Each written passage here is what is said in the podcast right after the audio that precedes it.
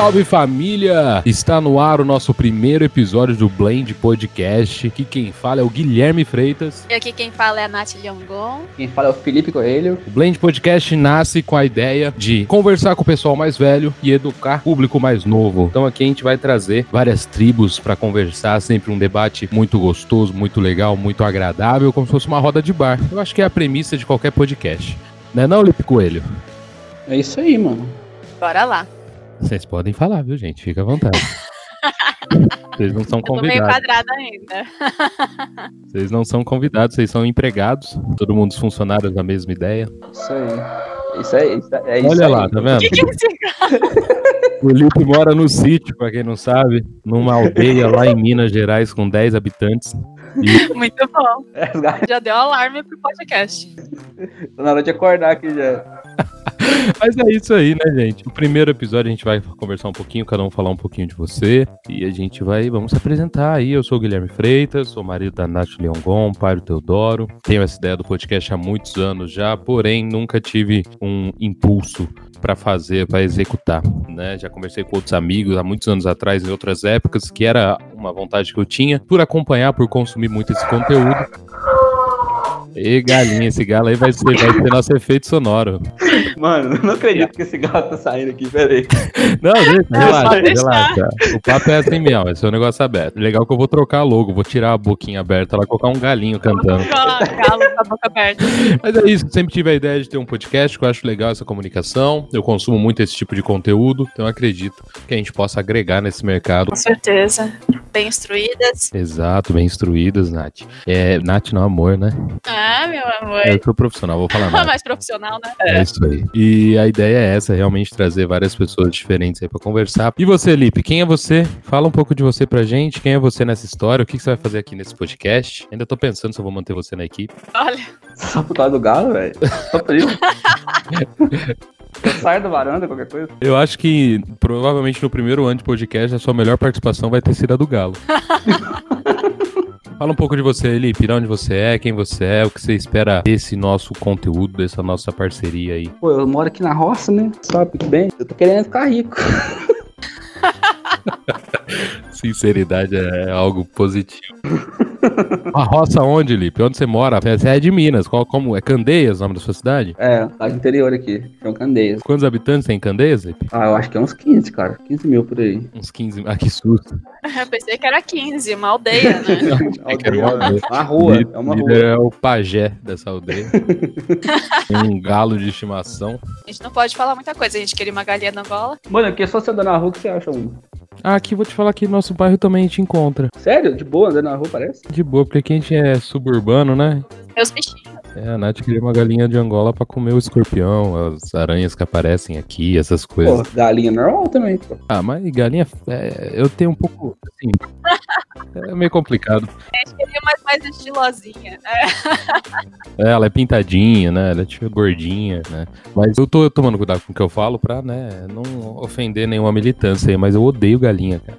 É, o Gui fala que ele pararia de comer carne, só que não frango, né, amor? Porque frango não tem coração, como que é? Não tem Frango, alma. frango não tem nada, frango é um. Ah, é, já era, cancelado. Dó, que dó. Cancelado, Como né, assim? Não, não, frango não. Frango é bonitinho, cara. Não, eu não gosto. Não, eu não gosto. não, peixe, peixe que é ruim, peixe, peixe é bosta. Peixe é bosta, mas frango não. Peixe é bosta, peixe tem sentimentos, tem uma família. É o Ah, o peixe peixe não tem eu não alma. dó, não, mas eu também não tenho ódio. Ó. A galinha eu tenho ódio, eu não sei porque eu vejo uma galinha eu tenho raiva e ela me desperta ira. Porque ela cisca pedra. Aquele frango do Moana estragou o filme pra mim.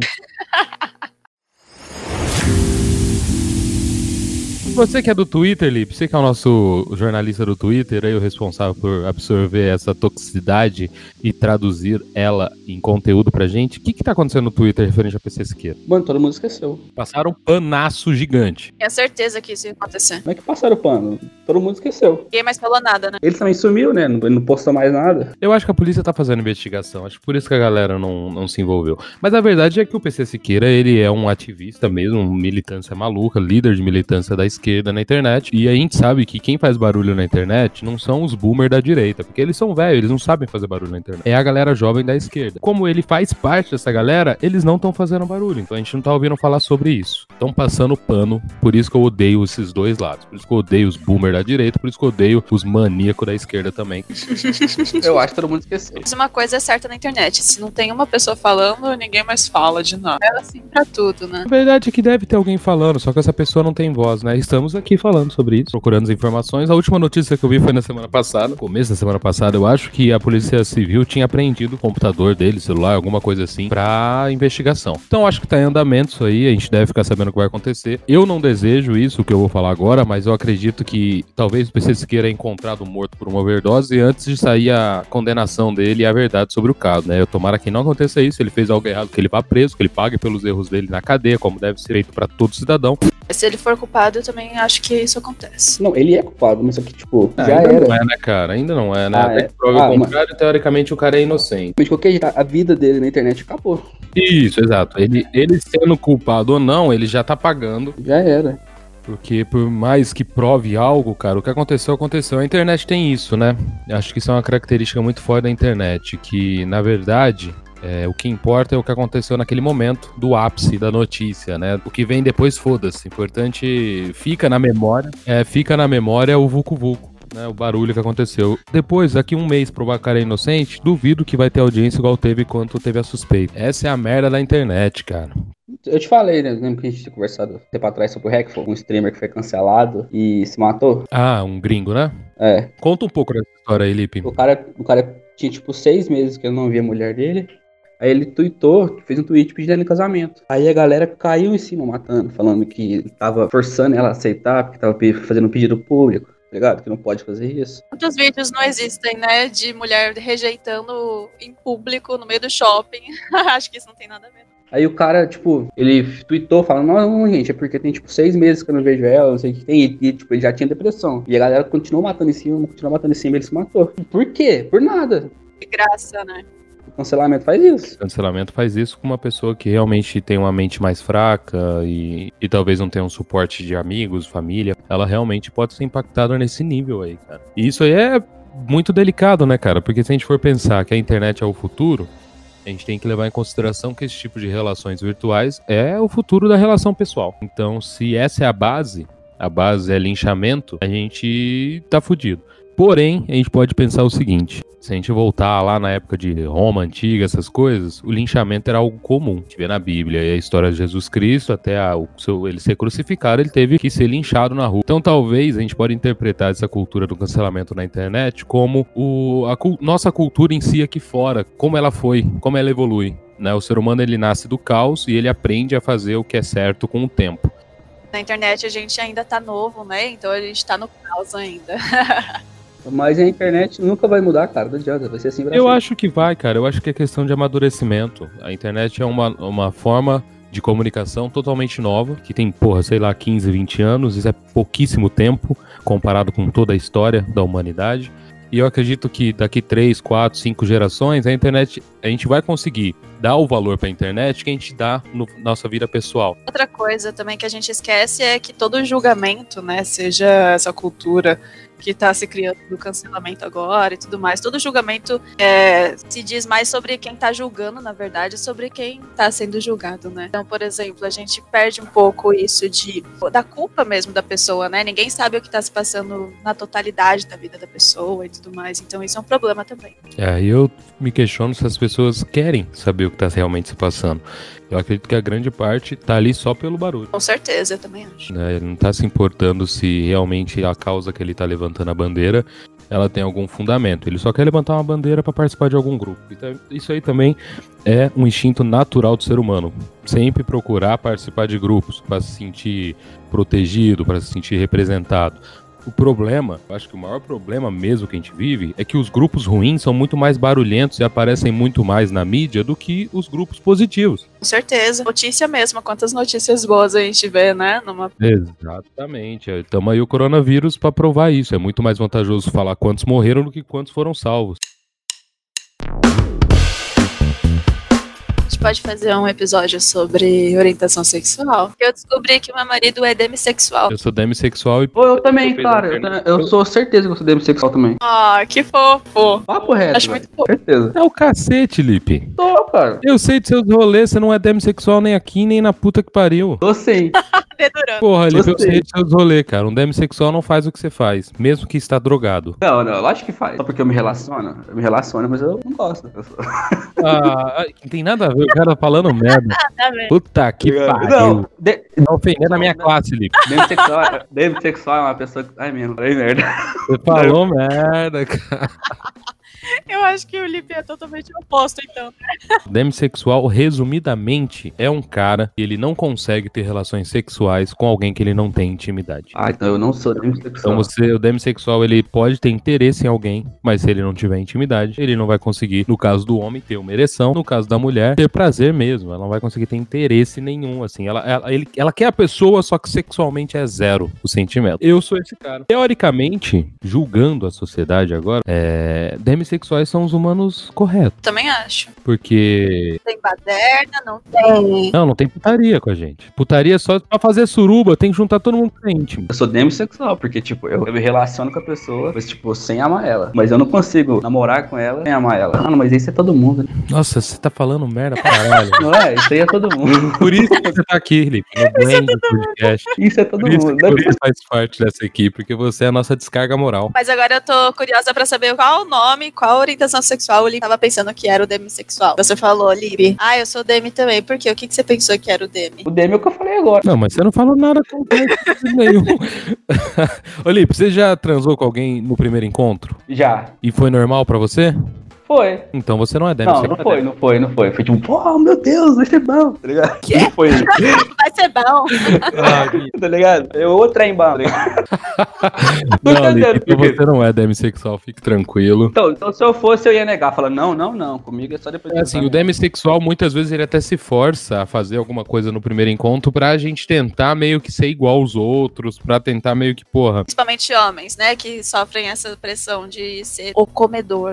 Porque antigamente as mulheres elas podem, poderiam até querer fazer algo no primeiro encontro, mas massivamente delas não demonstravam vontade nenhuma sobre isso. Essas coisas de mulher chegar falando vamos transar, isso aí é novo. Isso é liberdade, não pressão. Agora os homens não é liberdade. Não, eu sei, mas o homem, naturalmente, pelo machismo que existe na sociedade, quando uma mulher chega e fala, ah, vamos lá, vamos transar, ele se sente na pressão de aceitar, porque senão ele vai perder sua masculinidade. E a questão do demissexual nessa situação é que os poucos que transam no primeiro encontro é uma transa merda, porque o cara não consegue ter uma ereção direito, o cara fica todo ruim e acaba sendo uma situação merda. Essa é a questão do demissexual.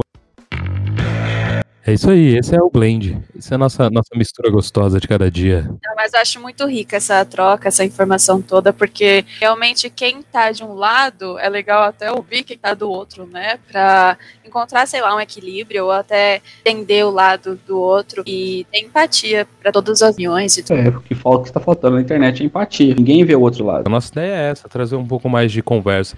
Isso é único em podcast? Não, com certeza tem milhares aí que fazem isso, mas nenhum deles são feitos por nós, Guilherme, Natália e Lipezinho. Então esse é o nosso diferencial, é a nossa opinião, a nossa presença, o nosso ponto de vista. Temos três pessoas aqui que são completamente opostos umas da outra, mesmo eu e a Nath sendo um casal, a gente tem grandes diferenças. E o Lipe, então, pelo amor de Deus, ninguém aqui tem nada a ver com o Lipe.